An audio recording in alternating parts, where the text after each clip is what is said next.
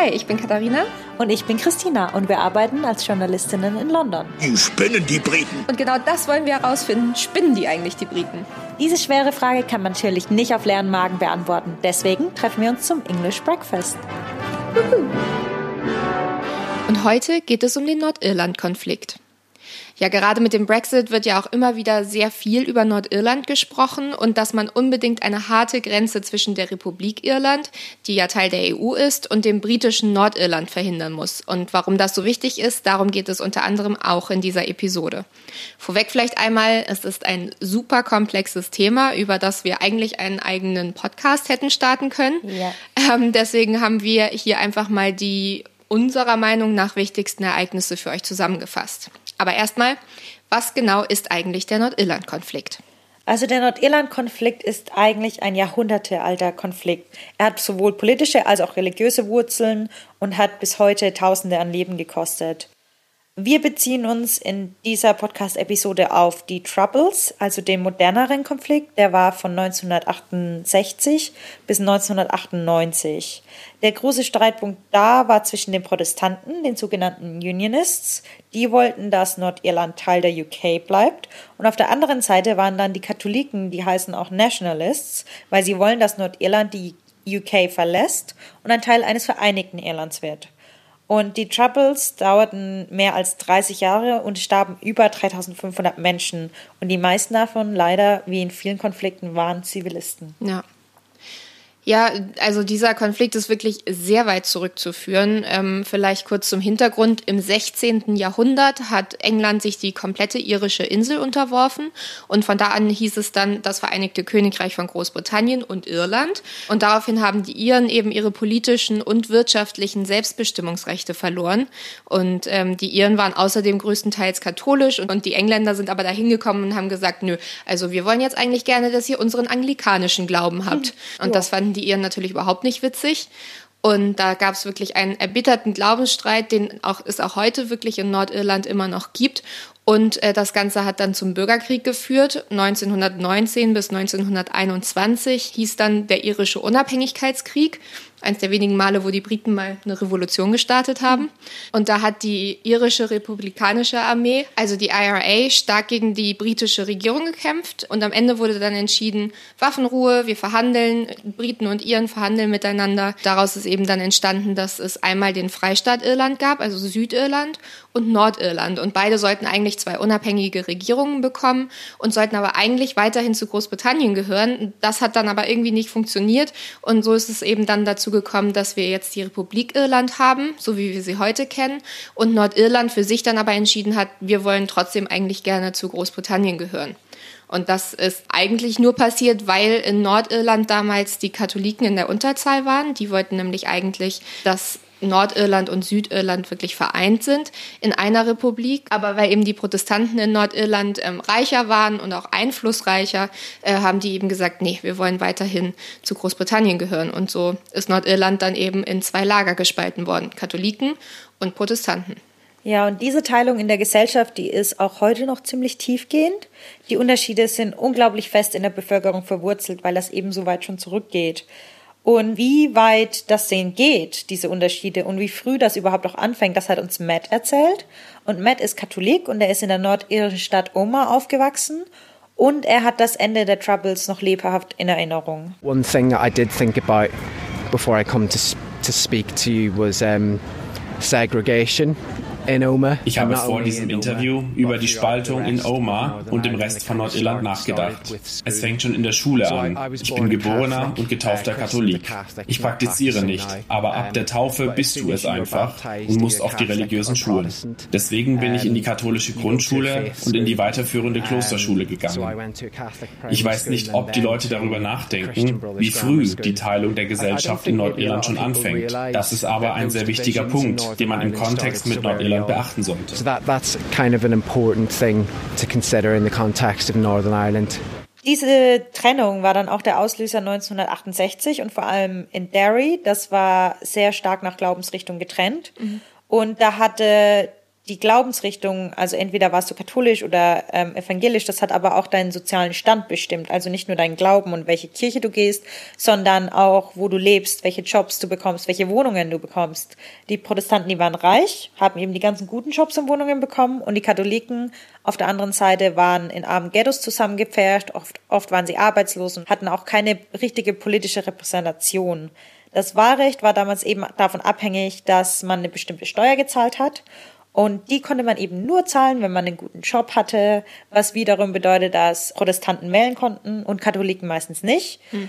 Und die Troubles haben dann eigentlich als friedlicher Protest der Katholiken für One Man, One Vote begonnen, einfach für ein ganz normales Wahlrecht, für mehr Repräsentation. Und das war dann eben vor allem in Derry extrem.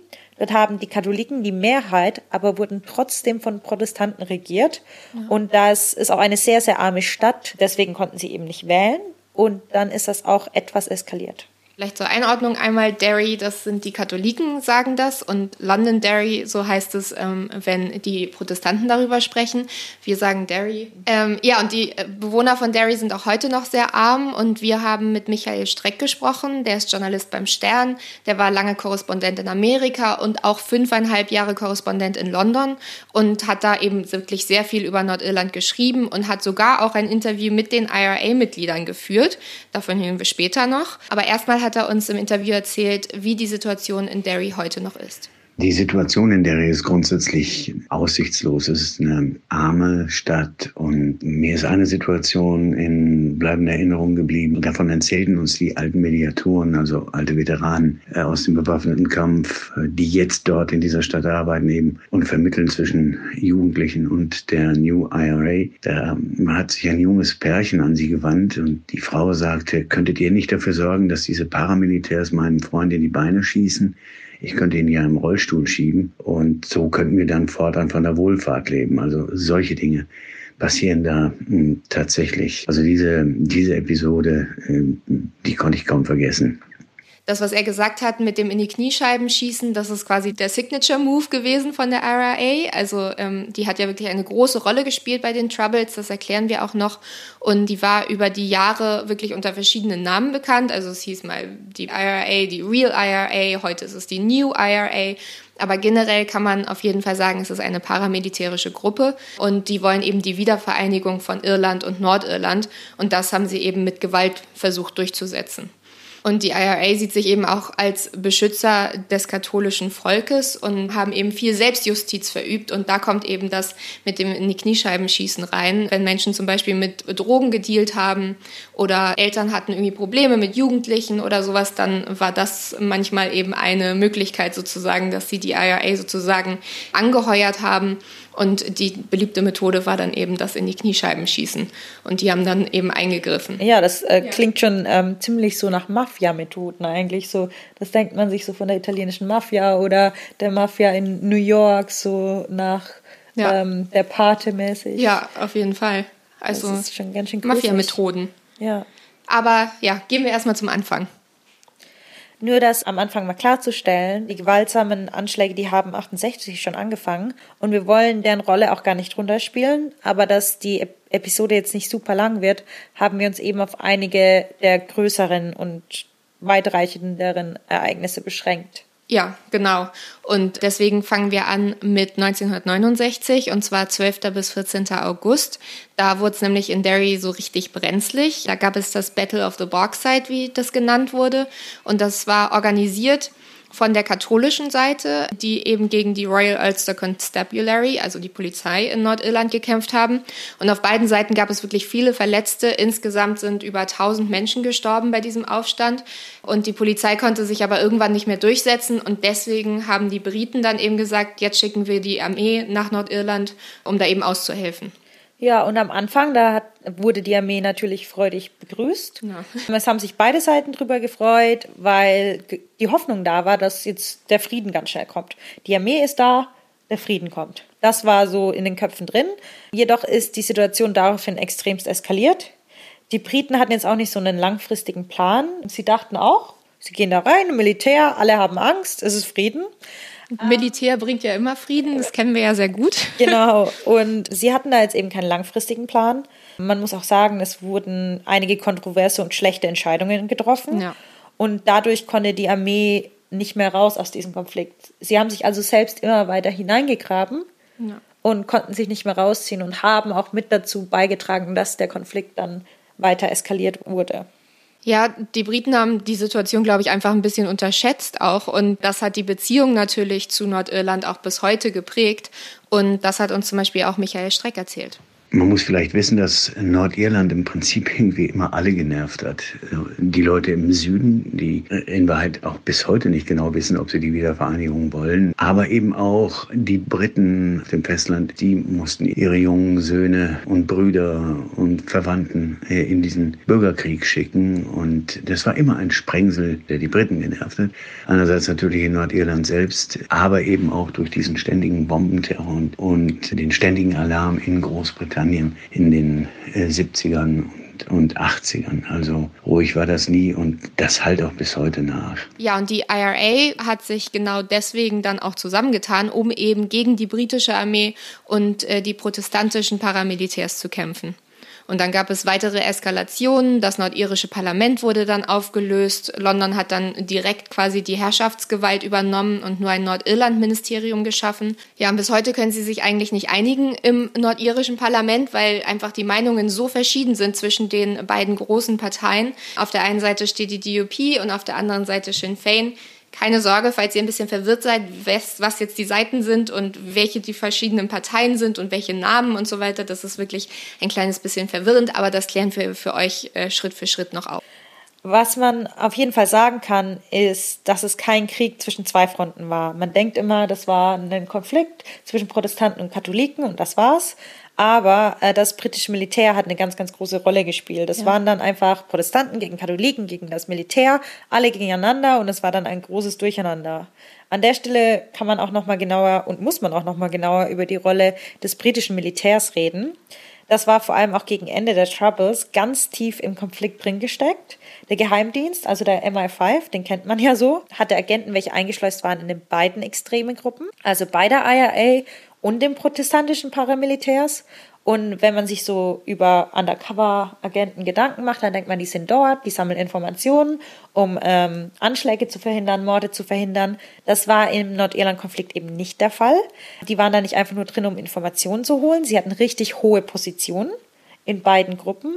Ähm, Positionen, in welchen sie Morde in Auftrag gegeben haben und auch selbst gemordet und Anschläge geplant haben. Wahnsinn. Und im Speziellen unter Margaret Thatcher hatten die Geheimdienste und das Militär eine Erlaubnis, Verdächtige einfach zu erschießen. Das war die sogenannte Shoot-to-Kill-Policy.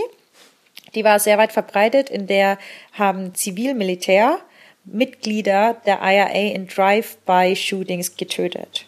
Also so richtig. Also wie man sich das aus dem Film vorstellt. Genau. Im Auto gesessen und. Genau, in so okay. richtig ähm, Gang-Style vorbeigefahren. Wow getötet. Das war die eine Seite. Die andere Seite, dass die politischen Gefangenen in dem Sinne dann eben vom Militär und von den Geheimdiensten für Informationen gefoltert wurden. Das ging so weit in, an, am Rande des Illegalen bis ins Illegale, dass am Ende der Troubles vom Internationalen Gerichtshof darüber entschieden werden musste, ob das britische Militär denn Kriegsverbrechen in Nordirland begangen hat. Und?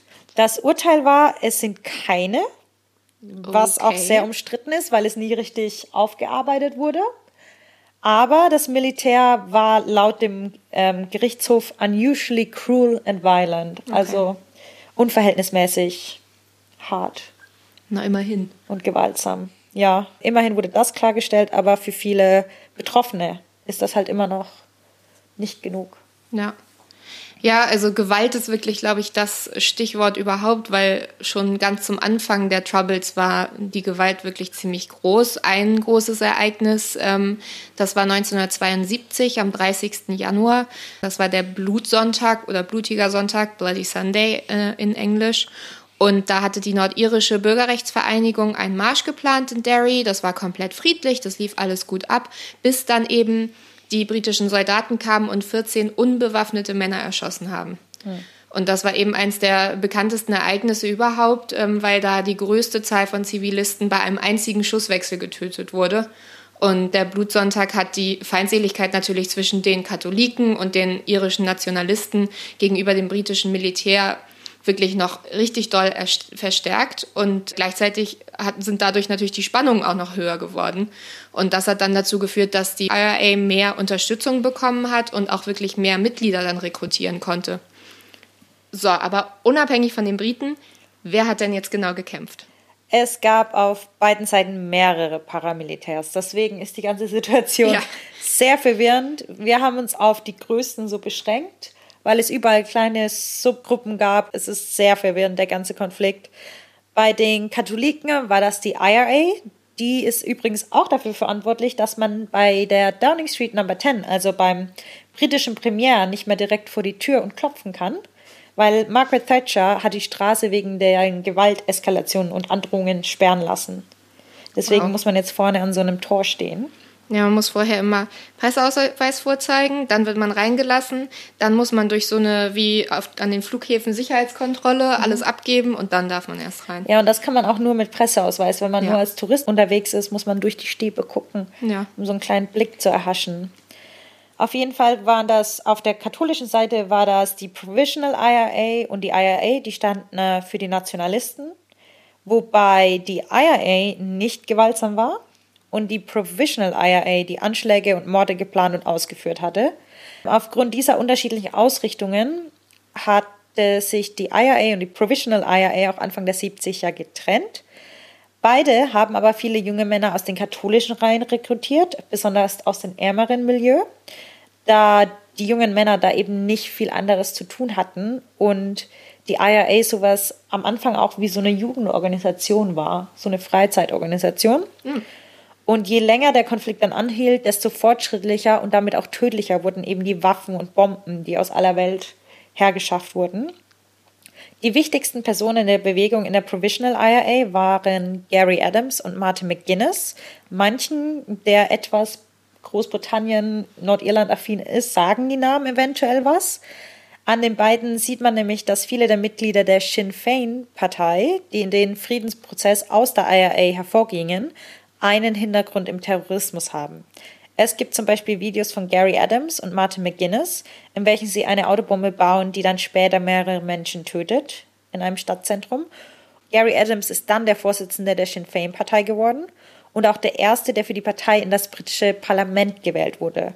Der ist da zwar nicht ähm, angetreten, weil die Sinn Féin hat eine Abwesenheitsregel, die ja. erkennen die Regierung in Großbritannien über Nordirland nicht an, also in, in London die Regierung nicht an und deswegen tauchen sie nicht im Parlament auf. Und sein Kollege Martin McGuinness war dann von 2007 bis 2017 stellvertretender First Minister von Nordirland, also auch ein sehr hohes politisches Amt, obwohl sie zuvor Terroristen waren, in dem Sinne.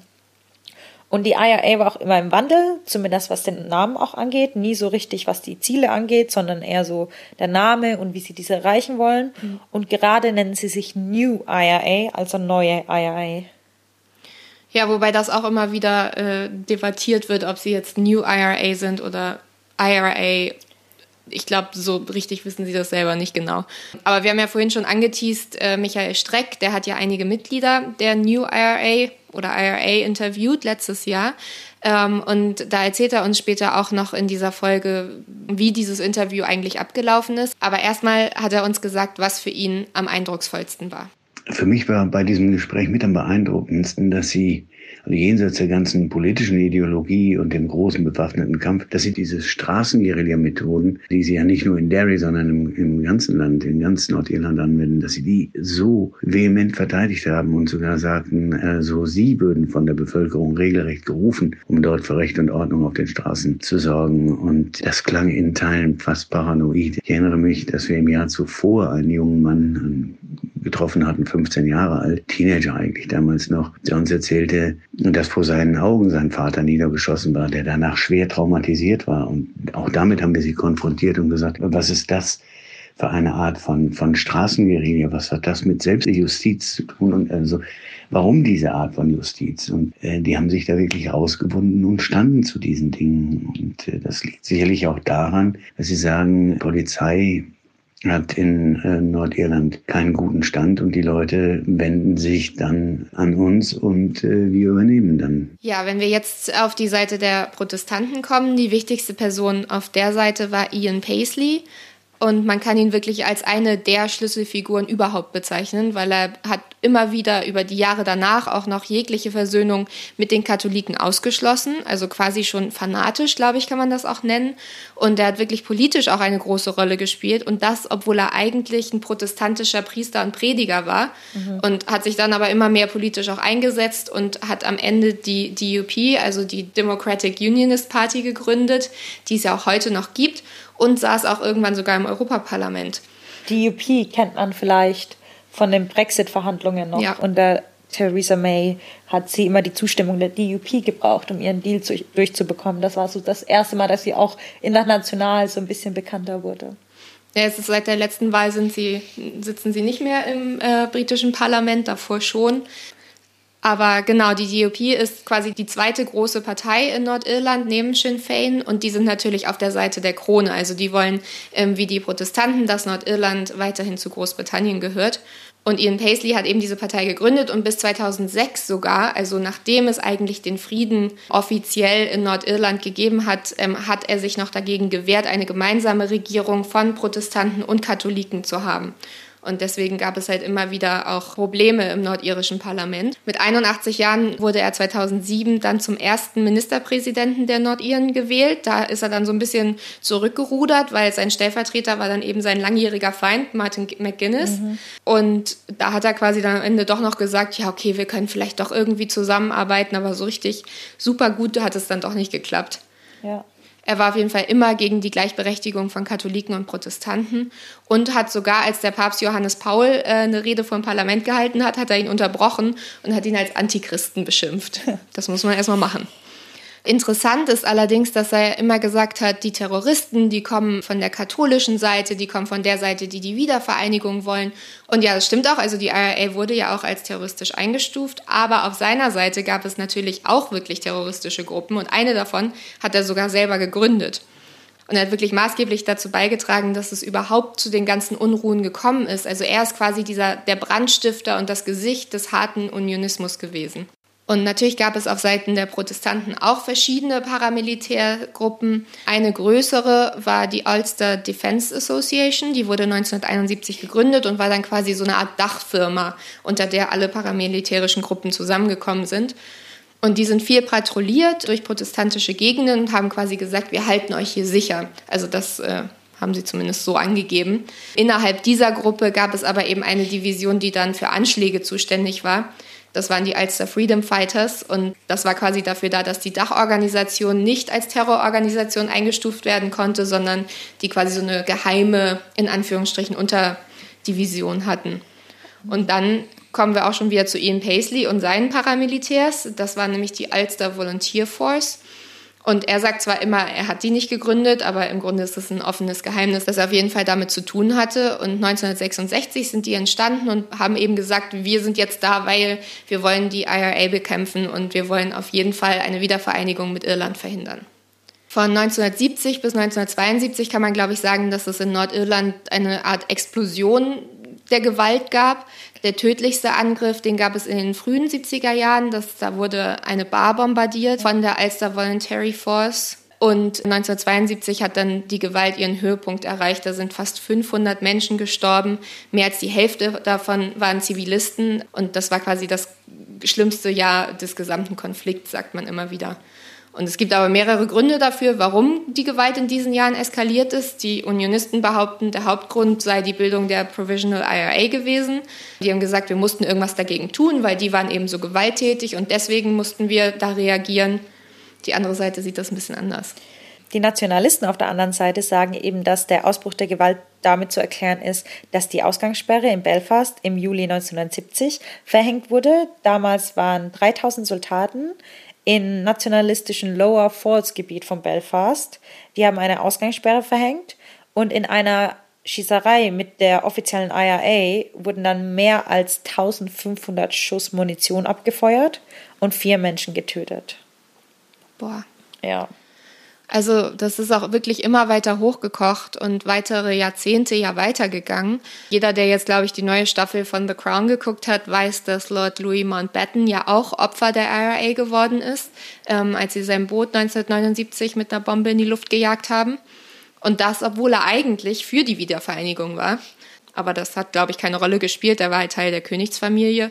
Und das zeigt aber auch nochmal, dass sich eben die Unruhen ähm, beziehungsweise dieser Bürgerkrieg eben nicht nur auf Nordirland beschränkt haben, sondern auf Irland und aufs Festland und auf England. Also es ist wirklich nicht nur in Nordirland geblieben, dieser Konflikt, obwohl er da natürlich am schlimmsten war. Und Matt hat genau diese Gewalt von seinen Kindheitstagen in Nordirland immer noch im Gedächtnis. It brings back images of violence, probably from news packages um, of around that time.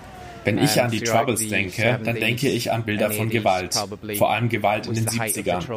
Im Speziellen sah es in den UK-Medien immer so aus, als wäre der Konflikt das einzige, was in Nordirland los war. Das stimmte ja auch zum Teil, aber Leute außerhalb von Nordirland hatten den Eindruck, dass es alles ist, was das Land ausmacht. But you know, I think people outside of Northern Ireland just got this impression that that is all there was to Northern Ireland. Also Matt hat ja gerade gemeint, dass die Welt Nordirland halt nur im Licht des Troubles gesehen hat. Aber es waren einfach ganz normale Menschen, die dort gelebt haben. Und die meisten waren ja auch in keiner terroristischen Organisation. Ja.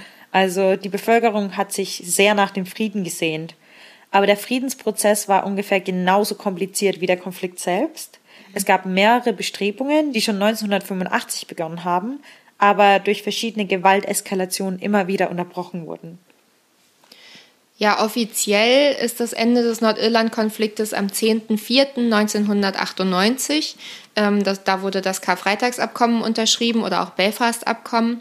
Und da wurde eben unter anderem besprochen, dass es wirklich nie wieder eine harte Grenze zwischen Irland und Nordirland geben darf, damit eben diese Unruhen nicht wieder starten. Und äh, das ist wirklich immer noch so im Moment, wenn man sich da bewegt von A nach B, da weiß man nicht mehr genau, bist du jetzt gerade in Irland oder in Nordirland. Der einzige Unterschied ist quasi, die einen messen in Kilometern, die anderen messen in Meilen, die einen haben Euro in der Tasche, die anderen haben Pfund in der Tasche.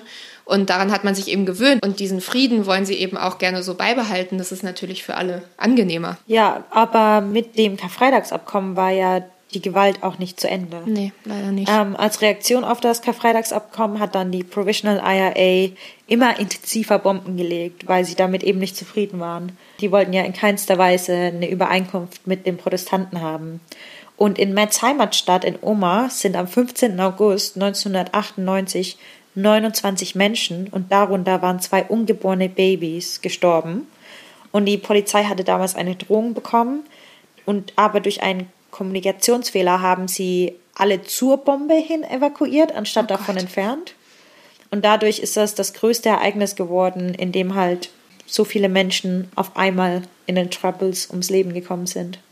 Und Matt hat uns erzählt, wie er das miterlebt hat und was die Tragödie dann auch mit seiner Heimatstadt gemacht hat.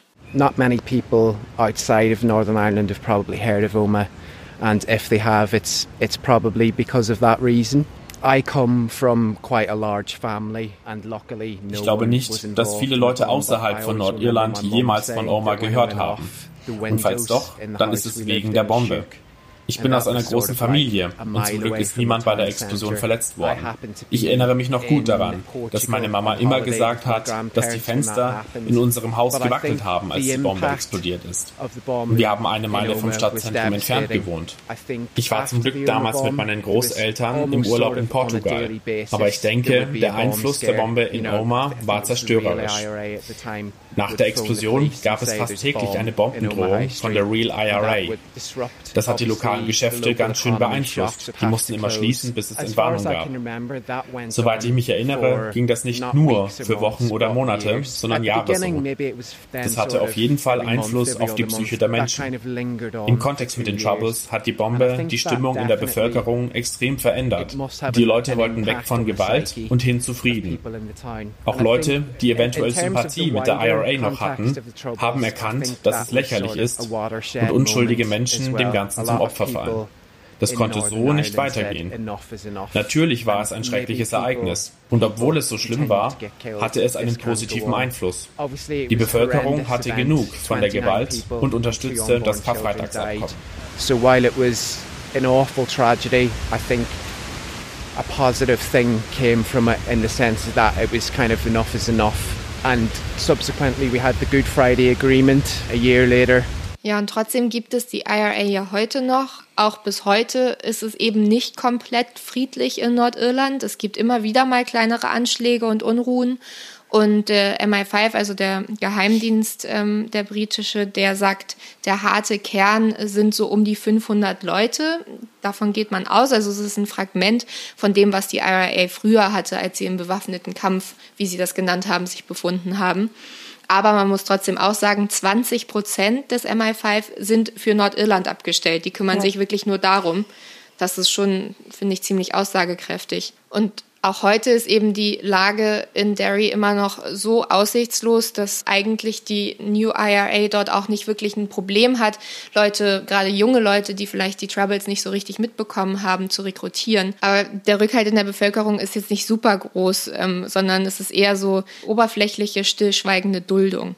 Wir haben Peter Neumann gefragt, der hat dazu sehr viel geforscht, ähm, was die IRA angeht. Der ist Professor für Security Studies am King's College in London und der hat uns erklärt, was von der IRA heute eigentlich noch übrig ist. Naja, die IAA hat sich ja gespalten Ende der 90er wegen dem Friedensprozess. Also die Leute, die mit dem Friedensprozess nicht einverstanden waren, haben sich abgesetzt haben dann verschiedene neue Gruppen aufgemacht und natürlich behauptet, dass sie eigentlich die wahre IAA seien. Also die nannten sich dann Real IRA, New IRA, da gab es verschiedene Versionen und jetzt ist es offensichtlich so, dass in den letzten zwei, drei Jahren sich diese verschiedenen Splittergruppen zusammengetan haben und jetzt wieder eine schlagkräftigere Organisation bilden. Das ist nicht die IAA, wie sie in den 80ern oder 90ern existiert hat, aber das ist eine Splittergruppe, die aus der alten IAA herauskommt. Und genau diese Splittergruppe hat Michael Streck interviewt. Jetzt kommen wir quasi dazu, worauf ihr alle gewartet habt, wahrscheinlich in dieser ganzen Folge, Michaels Interview mit der New IRA. Das war kurz vor dem Tod von Lyra McKee letztes Jahr. Ich weiß nicht, ob man sich daran unbedingt in mhm. Deutschland erinnert. Äh, das war am grünen Donnerstag und sie ist quasi aus Versehen ermordet worden eigentlich von der IRA. Also sie war Journalistin, eine junge Journalistin ähm, und stand, als es Unruhen gab in Derry, neben einem Polizeiwagen und der Schuss war quasi für die Polizei gedacht und hat sie aber getroffen und sie ist dann eben gestorben. Und das war ein ziemlicher Schock damals. Die IRA hat sich auch dazu bekannt und hat auch gesagt, wir wollten das eigentlich nicht, aber natürlich wurde ein Schuss abgefeuert, das muss man ja einfach so sehen. Und es gab eine riesige Beerdigungszeremonie für sie in Belfast, wo auch mhm. Theresa May, die ja damals ähm, Premierministerin war, war und wirklich sehr viele verschiedene hochrangige Politiker. Und in London gab es zur gleichen Zeit eine Zeremonie, da habe ich auch von berichtet, wo die Journalist Union quasi sich nochmal von ihr verabschiedet hat. Und das hat dann eben auch nochmal gezeigt, dass die New IRA, auch wenn sie wirklich sehr viel kleiner ist, doch wirklich noch gefährlich ist. Und Michael Streck hat erzählt, dass er nicht wirklich Angst hatte beim Interview. Also die Atmosphäre war irgendwie trotzdem freundlich, obwohl er ja de facto eigentlich mit Terroristen gesprochen hat bei dem Interview. Und irgendwie war es doch alles wie im Film so ein bisschen. Also Angst vor diesem Interview hatte ich sicherlich nicht. Es war einerseits ein Kollege dabei, ein, ein, Fotograf, der aus Irland stammte. Zum anderen war es aber eben auch so, dass die auch ein Interesse hatten. Also es war ja nicht ein Interesse, das lediglich von uns ausging, sondern die wollten ja auch eine Botschaft loswerden. Und ja, dann wurden wir also nach Derry bestellt, in ein Hotel. Dort verbrachten wir 24 Stunden. Irgendwann klingelte das Telefon, das war uns auch so mitgeteilt worden, an einem späten Abend. Und es hieß so, es kann losgehen. Wir mussten selbstverständlich äh, unsere Handys und Aufnahmegeräte, alles an elektronischem Equipment im Büro lassen, wurden dann in einen Wagen verfrachtet und durch die Stadt gefahren bis zu einem anonymen Wohnblock und dann in eine Wohnung geführt, dort abgeklopft und ja, da standen dann die diese Maskierten, das war ein bisschen wie im Film. Und wir setzten uns, es war ganz freundlich, die Atmosphäre war sogar einigermaßen entspannt. Und äh, so haben wir dann dieses Gespräch geführt, das circa eine Dreiviertelstunde dauerte und in Teilen geprägt war von, von Sprachstanzen. Also die rasselten ihre ideologischen Phrasen runter. Äh, ich versuchte notdürftig mitzuschreiben, weil es eben auch dunkel war ja, dann ging das Ganze nach circa 45 Minuten genauso zu Ende, wie es begonnen hatte. Wir wurden rausgeführt und dann auf Umwegen wieder zurückgefahren ins Hotel. Aber Angst, wie gesagt, war das nicht. Das war eher Respekt vor der Situation, ist ja auch ungewohnt. Aber nochmal auch die Gesprächsatmosphäre war keinesfalls gespannt im, im Sinne von in irgendeiner Form gefährlich. Das kann ich nicht sagen. Was mir allerdings an diesem Abend klar geworden ist und eindeutig klar geworden ist, die sind tatsächlich da. Das ist kein Gespenst. Ich kann über die, die Stärke dieser äh, New IRA, wird ja nur gemutmaßt, vier bis 500 Leute. Daran glaube ich, dass die mit Sicherheit eine, eine relativ starke äh, militärische Präsenz dort aufbauen würden und sich im Zweifel auch auf einen gewissen Rückhalt in der Bevölkerung stützen können. Ja, am nächsten Tag äh, sind sie dann tatsächlich nochmal, haben sie sich nochmal mit der New IRA getroffen, um eben ein Foto zu machen. Und da hat er erzählt, war das wirklich krass. Die sind äh, komplett in schwarzer Montur aufgetaucht und hatten auch ihre Waffen dabei, obwohl sie ja eigentlich mhm. offiziell alle ihre Waffen abgegeben haben, als der Frieden kam. Da kann man auch nochmal ähm, drüber reden, weil ähm, die Waffen wurden ja in so großen Stil importiert ähm, und versteckt unter ja. vergraben in Feldern unter ähm, Hütten, unter Stellen, einfach unglaublich, auch vor allem der, der Grenze entlang, weil die viel von der Republik Irland nach Nordirland geschmuggelt wurden dann.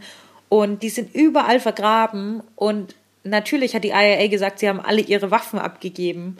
Aber das kann ja niemand nachvollziehen, weil niemand nee. wirklich weiß, wie viele Waffen dort waren. Ja, die sind ja wirklich von überall hergekommen. Und die standen da dann wirklich mit, mit ihren riesen Waffen und haben posiert für dieses Bild vor einem weißen Laken.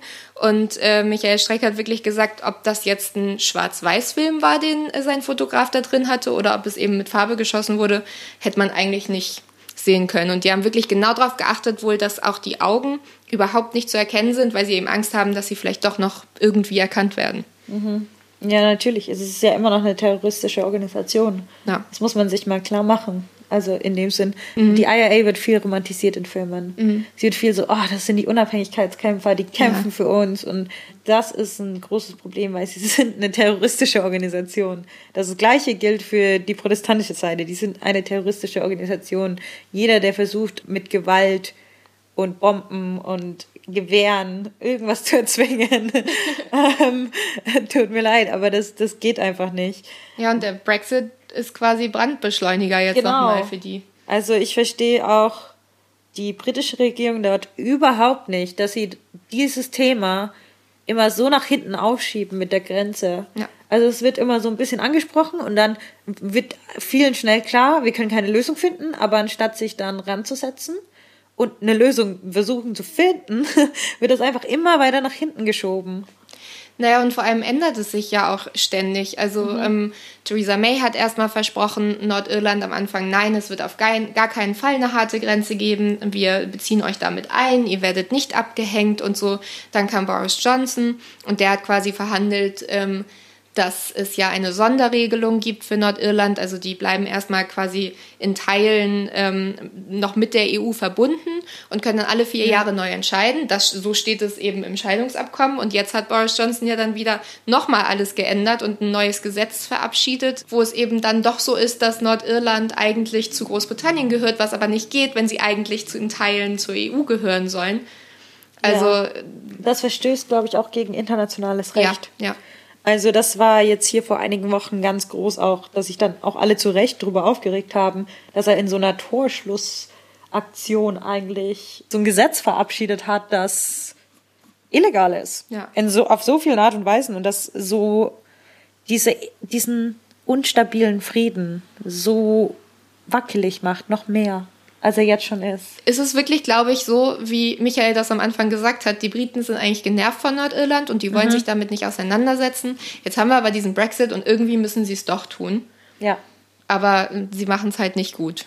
Und äh, wir haben aber Peter Neumann nochmal gefragt, wie doll sich denn jetzt ein möglicher harter Brexit zum Ende des Jahres tatsächlich dann darauf auswirken könnte und was man dann in Nordirland wieder erwarten muss. Also wenn es tatsächlich zu einer harten Grenze kommt, dann kann ich mir gut vorstellen, dass diese Gruppen versuchen werden, diese Grenzposten anzugreifen, dass sie versuchen werden, aus dieser Situation für sich selbst Kapital zu schlagen und dass sie damit wahrscheinlich mit solchen Aktionen wahrscheinlich bei einigen ihren auch Sympathien bekommen würden. Und das ist genau die Gefahr, dass Gruppen, die eigentlich total marginal sind, die eigentlich in Irland sehr, sehr wenige Leute unterstützen, dass die aus einer Situation Kapital Kapital schlagen und dann mehr Unterstützung bekommen. Und das, das ist genau die Gefahr mit diesem harten äh, Brexit, das Entstehen einer harten Grenze, einer Grenze, die so seit Jahrzehnten nicht mehr existiert, wo sich alle dran gewöhnt haben wo alle das Gefühl haben, im Prinzip diese Teile der Insel, diese zwei Teile der Insel sind bereits irgendwie vereint und es gibt keine physische Grenze mehr. Wenn jetzt wieder eine physische Grenze aufgebaut wird, ähm, dann gibt es wieder einen Grund, einen Konflikt zu haben. Ja, wie ihr seht, ich glaube, wir könnten noch ewig weiterreden. Das Thema ist einfach ja. super komplex und ich, ich weiß nicht, wie es dir geht, aber wenn man sich so einmal reingelesen hat, dann will man auch einfach nicht mehr aufhören. Ja, und wenn es euch genauso geht wie uns, wir packen auf jeden Fall einige gute Dokus und ja. Bücher in die Show Notes.